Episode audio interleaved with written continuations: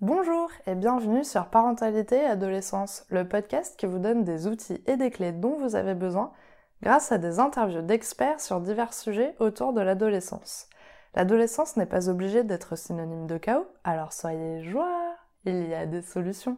Afin de mieux comprendre le terme haut potentiel, j'ai interviewé Béatrice Navarro, psychologue spécialisée en neuropsychologie. J'espère que cet épisode vous plaira et je vous souhaite une très bonne écoute. Bonjour Béatrice Bonjour. Pour commencer, pouvez-vous vous présenter s'il vous plaît? Oui, alors je suis Béatrice Navarro, je suis neuropsychologue, c'est-à-dire psychologue spécialisée en neuropsychologie. C'est-à-dire que ma spécialité en tant que psychologue neuropsychologue consiste à évaluer les fonctions intellectuelles, aussi bien pour dépister des troubles neurodéveloppementaux, plus particulièrement des troubles des apprentissages, que pour euh, dépister éventuellement une précocité intellectuelle, un haut potentiel, aujourd'hui, comme on dit haut potentiel, euh, chez l'enfant et l'adulte. Et des, aussi, on dépiste, nous, en tant que neuropsychologue, des troubles de la mémoire chez la personne âgée. D'accord, super. Moi, je travaille en libéral. Beaucoup de neuropsychologues travaillent en institution ou à l'hôpital. Ça a été mon cas pendant des années. Et aujourd'hui, je suis en libéral avec une population majoritairement composée d'enfants, d'adolescents, quelques adultes aussi, qui euh, surtout viennent s'évaluer, euh, viennent se faire évaluer quand leurs enfants ont été euh, dépistés, soit avec des, des difficultés d'apprentissage, soit avec un haut potentiel, parce que du coup, ils se reconnaissent beaucoup dans le profil de leur enfant parfois. Ok. Alors aujourd'hui, on va parler de haut potentiel. Pouvez-vous nous expliquer ce que ça veut dire être une personne à haut potentiel, s'il vous plaît? Être une personne à haut potentiel, c'est euh, bah, depuis l'enfance avoir une caractéristique. C'est une caractéristique intellectuelle. On ne parle pas de troubles, on ne parle pas de, difficultés, même s'il euh, y a des difficultés qui peuvent être associées, euh, ou on peut aussi mal le vivre pour diverses raisons que j'aborderai peut-être après. Mais être à haut potentiel, c'est une caractéristique qu'on a depuis tout petit en fait. On remarque que voilà, ce sont des enfants qui apprennent peut-être très rapidement, très facilement, qui peuvent s'ennuyer à l'école, c'est pas une pathologie, c'est un fonctionnement intellectuel cognitif. Hein. Cognitif, ça veut dire intellectuel, hein, entre guillemets. C'est un fonctionnement particulier du traitement de l'information. Voilà, on traite beaucoup d'informations facilement, en peu de temps, et du coup, on apprend rapidement. Et on n'est pas perdu euh, quand il s'agit euh, de suivre une notion en cours. Au contraire, comme ça va pas en général assez vite, si on suit le programme de l'éducation nationale française, les enfants au potentiel peuvent avoir tendance à s'ennuyer et à décrocher. D'accord. Et alors, d'où vient le haut potentiel? Est-ce que c'est héréditaire? Est-ce qu'on sait un petit peu euh, d'où ça vient? Oui, alors quand même, euh, moi je vois au cabinet donc euh, beaucoup d'enfants dits haut potentiel. Et bah, oui, on voit quand même que dans la famille, il y a ou il y a eu des parents, des grands-parents, une tante, un oncle qui avaient eu des facilités importantes dans certains domaines ou dans beaucoup de domaines. On le voit aussi beaucoup euh, alors, beaucoup de parents me disent ah bah oui, mais euh, ou beaucoup d'équipes éducatives me disent euh, ou scolaires me disent ah bah oui, mais ils baignent dans un milieu favorisant. Des fois, on pense que c'est l'environnement en fait qui du coup fait émerger le haut potentiel. Alors en fait non, enfin pas que. C'est-à-dire que oui, il faut un, un, environnement favorisant, mais il faut quand même une prépondérance. C'est-à-dire que quand on est à haut potentiel, ça va tellement vite dans sa tête que faut une prépondérance en fait. On peut pas apprendre ou baigner dans un environnement qui nous rend à haut potentiel. C'est une caractéristique qui, en tout cas, paraît être génétique. Euh, je ne suis pas encore tombée sur des études qui démontrent ça, le, côté génétique du haut potentiel, mais moi, au cabinet, je le vois. Je le vois beaucoup, je vois des parents qui effectivement fonctionnent comme leur enfant. Je vois des parents qui me racontent euh, des histoires concernant des facilités ou des carrières particulières de leurs parents à eux, donc des grands-parents de l'enfant. Et puis, ce qu'on voit aussi beaucoup, euh, c'est que les enfants et les adultes à haut potentiel se fréquentent en fait ils sont en général, ils s'entourent de personnes qui fonctionnent comme eux. En tout cas, ils s'entendent beaucoup mieux avec des personnes qui fonctionnent rapidement, euh, qui ont des facilités dans les apprentissages, qui ont comme ça un raisonnement qui va vite dans plein de domaines ou dans un domaine particulier, parce que des fois, on peut être effectivement pas au potentiel de façon globale, mais avoir des zones de haute potentialité, c'est-à-dire dans des domaines particuliers. Donc oui, il y a certainement un facteur génétique. En tout cas, moi, sur le plan clinique, c'est ce que je vois. le plus souvent vraiment quand, quand il y a des parents et des enfants qui sont dépistés à haut potentiel. D'accord. Comment peut-on savoir du coup si on est au potentiel? Est-ce qu'il y a des signes euh, qui, euh, qui, permettent déjà de, d'identifier euh, si euh, on est proche ou pas de ça et après qu'est-ce qu'on peut faire? Alors oui, euh, il peut y avoir des signes mais qui peuvent être trompeurs parce que c'est pas parce qu'on s'ennuie à l'école qu'on est forcément à haut potentiel en fait. Alors l'ennui à l'école peut être un des signes, le fait de décrocher en classe, le fait de ressentir que ça va pas assez vite, hein, du coup forcément on s'ennuie. Chez l'enfant tout petit, moi je rencontre beaucoup d'enfants à partir de 3-4 ans. Les évaluations psychométriques, c'est à partir de l'âge de 2 ans et 7 mois plus précisément. Euh, pour les premières échelles de Wechsler. Mais en général, moi, je vois les enfants à partir de 3-4 ans. Et justement, ces enfants-là, je les vois quand il y a euh, bah, des problèmes de comportement euh, à l'école, surtout les petits garçons, pour pas faire de, de généralité, mais enfin quand même, c'est ce que je vois moi au cabinet. C'est des enfants qui parfois vont jusqu'à frapper en fait leurs camarades, mais parce qu'ils s'ennuient, parce que pour eux l'école n'a pas de sens et parce que ça va pas assez vite. Donc ça, ça peut être une caractéristique qui peut faire penser à un haut potentiel, mais pas que, parce qu'un enfant peut avoir des troubles du comportement pour beaucoup d'autres raisons. Mmh. Il y a aussi d'autres caractéristiques comme le fait que euh, bah, le développement du langage s'est fait peut-être très facilement euh, et, de façon très élaborée. Un enfant qui parle très bien, très rapidement. Voilà. Alors, à savoir que dans la trajectoire développementale d'un enfant, euh, on peut avoir à un moment donné une période où un enfant se développe très rapidement dans un domaine et puis après il redevient dans, dans la norme en fait. Hein. La trajectoire développementale d'un enfant, elle n'est pas forcément linéaire. Mais voilà, à certains moments, effectivement, on peut voir comme ça une avance en fait, dans des domaines ou, dans des matières ou euh, euh, un comportement particulier à l'école, c'est-à-dire un comportement qui peut laisser évoquer l'ennui, une appétence aussi pour des passions. Passions particulières, ce sont des enfants petits, par exemple, qui aiment beaucoup donc euh, bah, tout le monde des dinosaures, l'astronomie, par exemple, qui aiment les échecs. Tout ce qui est complexe, élaboré parce que ça leur parle.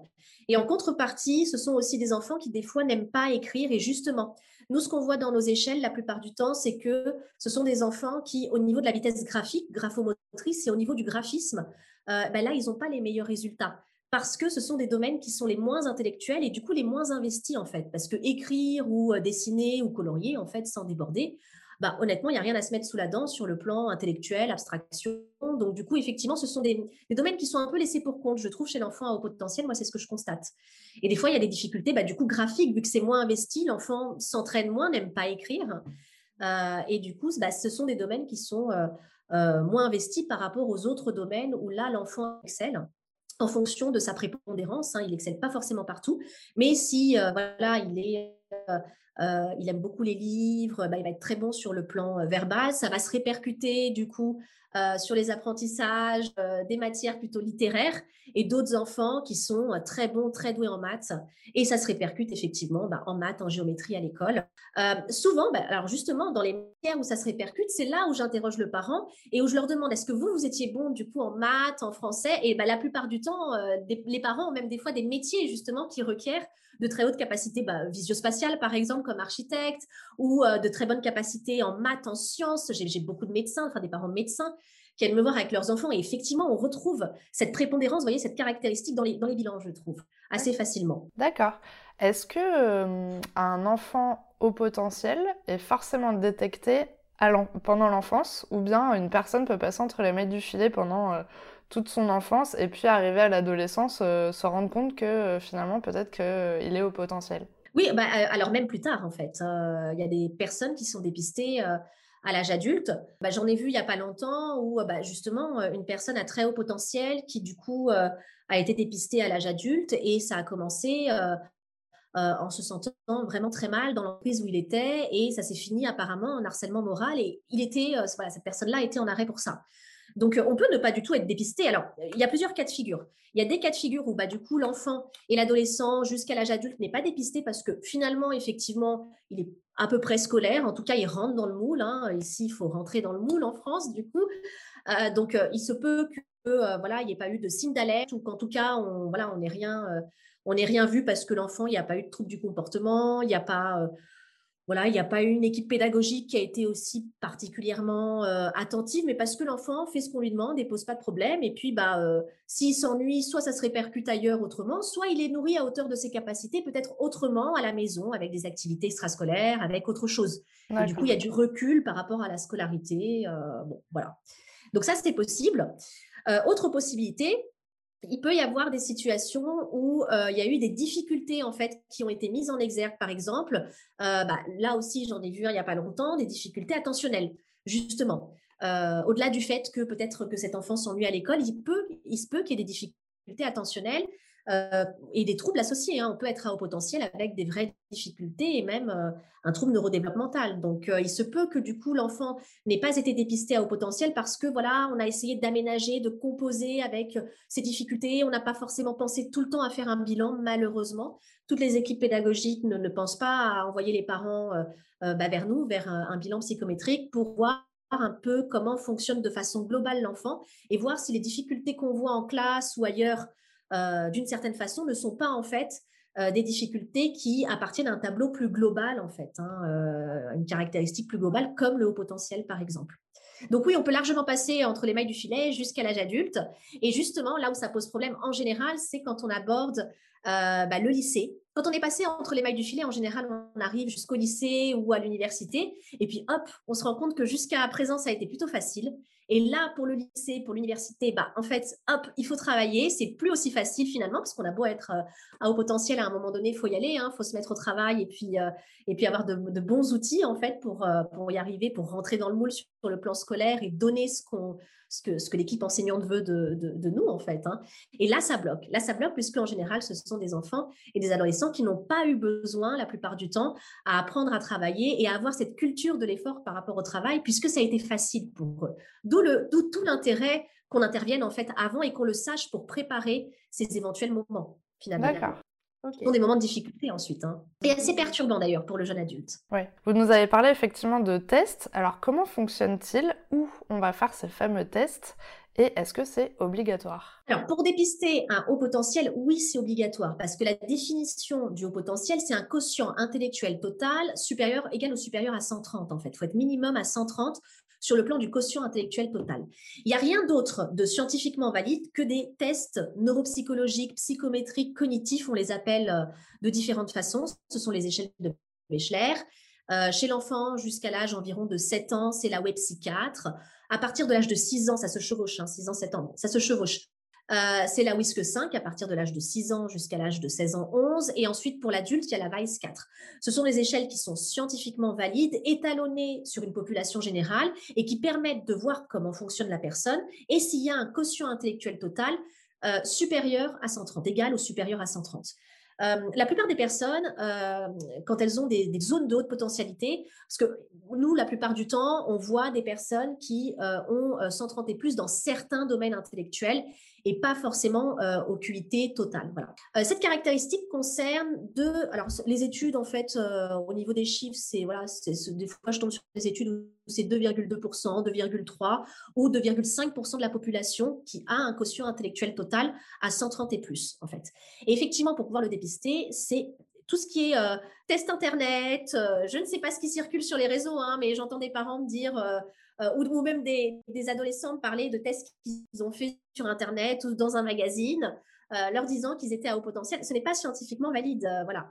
La seule chose qui peut établir un haut potentiel, c'est nos tests à nous au cabinet. Alors, on peut les faire à l'hôpital. Il y a des, hôpitaux qui ont des services qui dépistent notamment les troubles du neurodéveloppement. sauf que on n'y va pas en général pour dépister un haut potentiel. On y va pour dépister une difficulté. Il y a des parents qui effectivement me disent que ça fait un an et demi, deux ans qu'ils attendent une place pour pouvoir faire des tests à l'hôpital. Alors, l'avantage de l'hôpital, c'est qu'effectivement, c'est gratuit. Nous, en libéral, euh, les tests ont, un coût, c'est plusieurs centaines d'euros, et ce n'est pas remboursé par la sécurité sociale. Sauf que les hôpitaux ne prennent pas des personnes qui ont euh, juste l'ambition, entre guillemets, de savoir si leur enfant est à haut potentiel ou pas. On y va en étant recommandé par un médecin et pour dépister un une des éventuelles difficultés euh, d'apprentissage en fait ou un trouble neurodéveloppemental spécifique. Et il y a euh, un an et demi, deux ans d'attente, les hôpitaux sont vraiment saturés. Donc là, il reste que le libéral et il faut vraiment, dans l'idéal, vraiment euh, s'orienter vers un professionnel formé. Il y a des personnes qui sont psychologues, qui peuvent faire passer des tests, mais qui ne connaissent pas forcément cette caractéristique intellectuelle du haut potentiel, puisqu'ensuite, il faut pouvoir, pour les parents, être correctement recommandés, avoir des conseils spécifiques à leur enfant savoir comment est-ce qu'on peut aménager à l'école en fonction du profil de l'enfant, savoir comment aussi on peut euh, établir ensemble une prise en charge particulière adaptée à l'enfant. Et pour tout ça, il faut un professionnel formé. Donc, je conseillerais moi aux parents de vraiment se diriger vers un neuropsychologue en général. Les personnes qui sont neuropsychologues sont formées sur euh, bah, tout ce qui est évaluation et prise en charge et rééducation des fonctions intellectuelles. Donc en libéral, vraiment, c'est le mieux. Si vous allez voir un neuropsychologue, en général, il est formé. Des psychologues cliniciennes, c'est possible aussi, mais pas toutes. donc renseignez-vous peut-être avant sur le profil de la personne que vous allez voir, parce qu'il y a beaucoup de parents qui reviennent me voir avec un compte-rendu où ils n'ont pas forcément compris les résultats parce qu'on ne leur a pas expliqué, où ils ressortent aussi avec un résultat sans préconisation de prise en charge et sans préconisation d'aménagement à l'école en fait. Et ça, euh, bah, c'est délétère pour le parent, mais surtout pour l'enfant, en fait. Celui qui trinque après, finalement, c'est toujours l'enfant, et ça, c'est pas possible. D'accord. Eh ben, merci beaucoup pour toutes ces explications. Moi, c'est beaucoup plus clair. Alors, j'aimerais bien qu'on parle un petit peu euh, de, des difficultés que peut rencontrer une personne à haut potentiel au quotidien. Vous avez euh, évoqué la scolarité. est-ce que vous en avez d'autres ou est-ce que vous voulez développer aussi cette partie scolaire? Alors oui, il y a plusieurs types de difficultés que peuvent avoir les, les enfants à haut potentiel, euh, alors en général, paradoxalement, ce sont des enfants qui euh, ont peu confiance en eux. Ce sont des enfants qui ne sont pas, et d'ailleurs adultes aussi, hein, je vois beaucoup d'adultes à haut potentiel, ce sont ceux qui ont le moins confiance en eux, euh, qui veulent savoir si ce qu'ils ont répondu au test c'est bon, et même dans la vie en général, ce sont des personnes qui ont le moins confiance en elles, paradoxalement, et déjà, déjà chez l'enfant, en fait, on voit ça. Certains enfants se rendent compte quand même, parce que moi, je les interroge de façon précise et je leur demande, je leur dis, tiens, est-ce que toi, as compris, enfin, tu, as observé que tu as compris plus rapidement euh, certaines notions à l'école, que tu arrives voilà, à faire les exercices de mathématiques ou de français plus rapidement en fonction du profil de l'enfant. Euh, je leur pose ces questions-là. Certains me disent oui, d'autres me disent non. Et au contraire aussi, certains euh, sont très ciblés sur leurs difficultés. Alors, je parlais tout à l'heure des difficultés graphiques que peuvent avoir ces enfants au potentiel. Et bah, en fait, ils pensent même pas à leur, euh, à leur zone de haute potentialité, c'est-à-dire qu'ils pensent même pas à leur facilité, ils les remarquent même parfois pas, et ils se ciblent sur leurs difficultés. Et en fait, des fois, ils croient qu'ils sont euh, beaucoup plus en difficulté que, que les autres finalement. Parce que euh, quand on est haut potentiel aussi, ce qu'il faut savoir, c'est que on ressent ces difficultés de façon plus importante que parfois que les autres enfants qui, euh, qui ont des troubles neurodéveloppementaux. Bien que beaucoup d'enfants qui ont des troubles neurodéveloppementaux ont bien compris qu'ils étaient en difficulté, hein, c'est sûr. Mais quand même, quand on est à haut potentiel, la moindre difficulté, moi c'est ce que je vois au cabinet souvent, ça, prend une, euh, une, proportion parfois assez importante. Mais pourquoi? Parce que ce sont des enfants qui en général sont très sensibles, euh, anxieux. Pour certains, ils ont une anxiété de performance. Alors justement, l'anxiété de performance et le fait de devoir absolument réussir, parfois c'est un signe de haut potentiel. Hein. Il y a des enfants en potentiel qui sont complètement détachés de la scolarité et puis qui, voilà, déjà n'en voient pas le sens et puis déjà s'ennuient. Et il y en a d'autres qui, au contraire, euh, sont dans une certaine anxiété de performance. Alors parfois, il y a la pression des parents, c'est possible.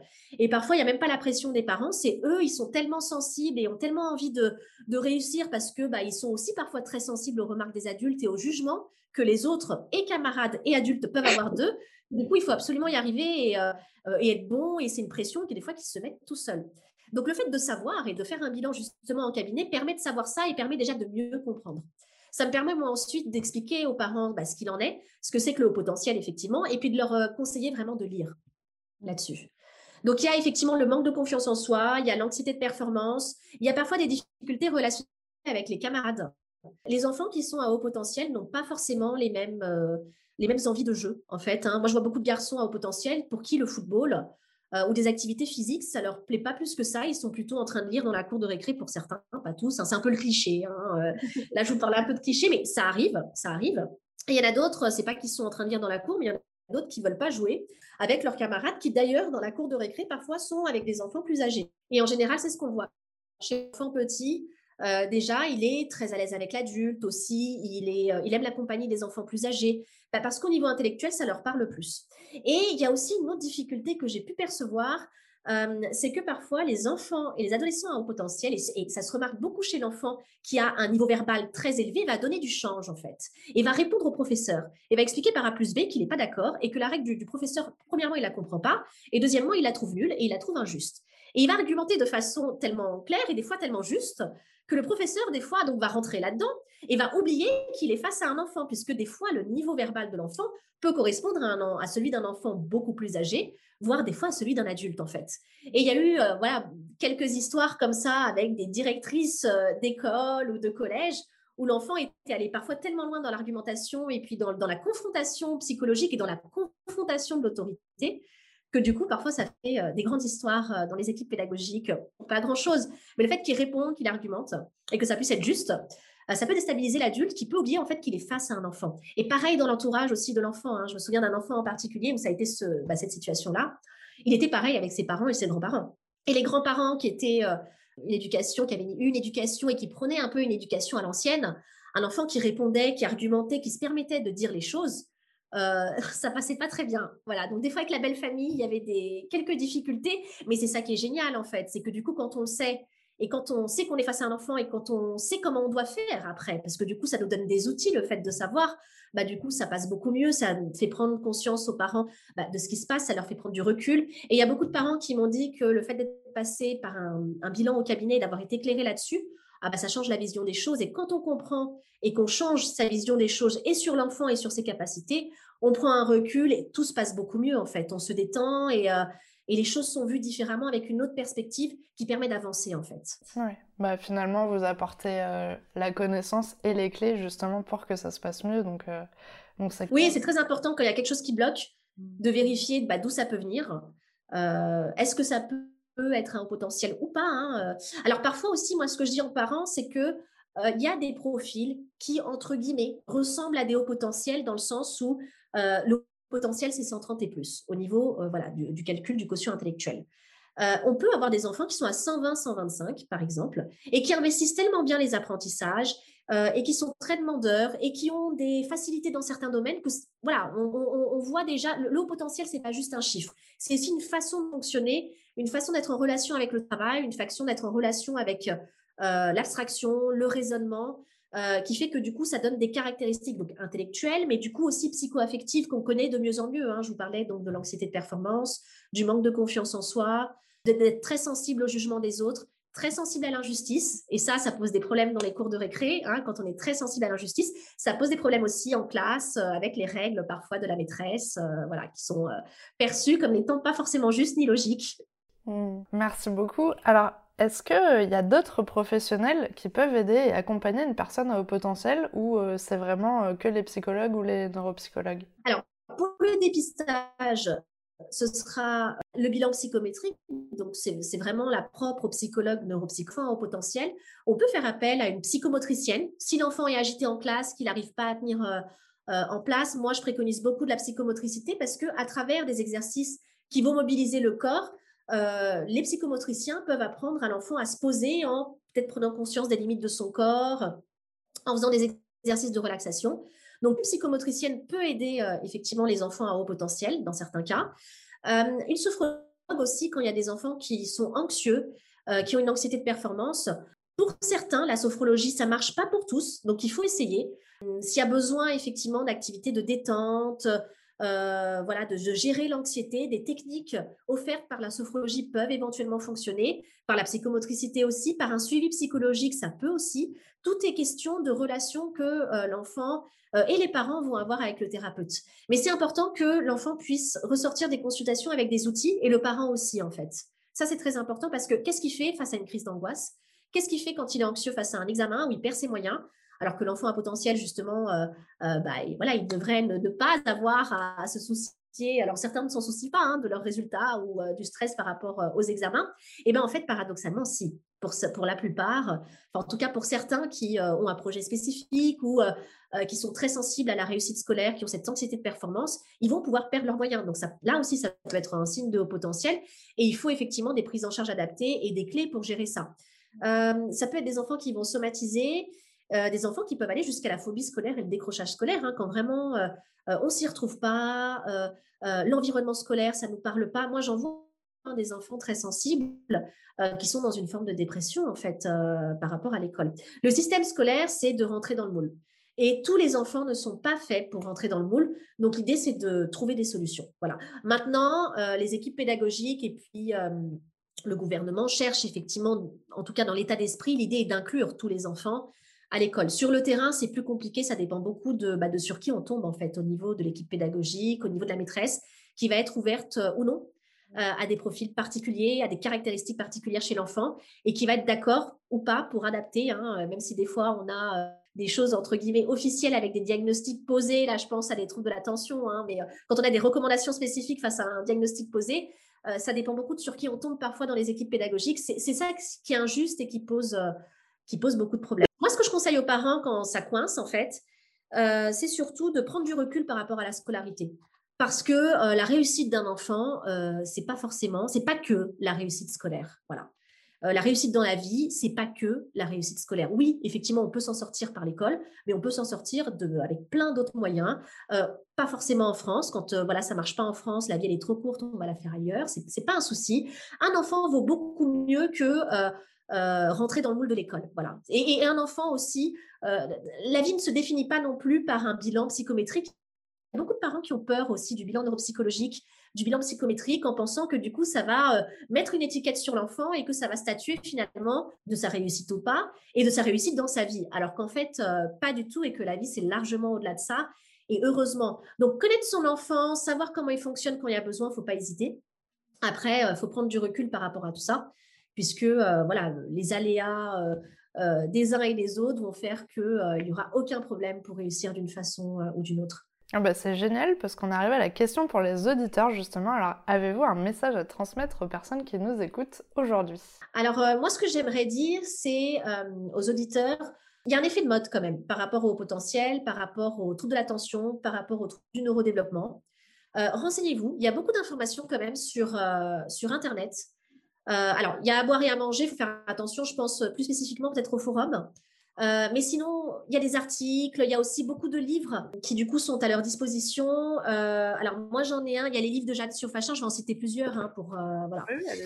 il y a des livres de Jeanne Siofachin, il y a celui-ci qui est vraiment bien et très clairement écrit, le haut potentiel en question, voilà, qui est vraiment très clair. Vous pouvez vous renseigner aussi sur sur des sites. Il y a beaucoup de neuropsychologues. Alors moi, j'ai un site aussi où il y a quelques informations. S'il y a des difficultés particulières par rapport à l'école, penser éventuellement bilan psychométrique. Alors, ça peut être fait aussi, effectivement, j'ai oublié d'en parler, dans le milieu de l'école, en fait, dans les établissements scolaires, par des psychologues scolaires. Pareil, attention aux interprétations. Parfois, moi, je retrouve des comptes rendus où il n'y a pas les chiffres, où il n'y a pas vraiment de, de conclusion avec des recommandations. Euh, et où parfois l'interprétation, en fait, c'est l'interprétation des, résultats qui n'est pas forcément appropriée. Hein, euh, parfois, dans certains bilans euh, par des psychologues scolaires, certaines font un super travail. D'autres, je pense qu'elles ont tellement de charges de travail et qu'elles sont sur plein d'établissements que du coup, effectivement, le parent vient me voir parfois avec des comptes rendus où il n'a pas compris, où il n'y a pas de solution et finalement, il ne sait pas quoi faire. Là aussi, où il faut faire attention, c'est, je pense, par rapport aux techniques et aux outils de travail des enfants à haut potentiel vont parfois, euh, du coup, ne, pas développer euh, des outils de travail, des outils efficaces pour réussir à l'école.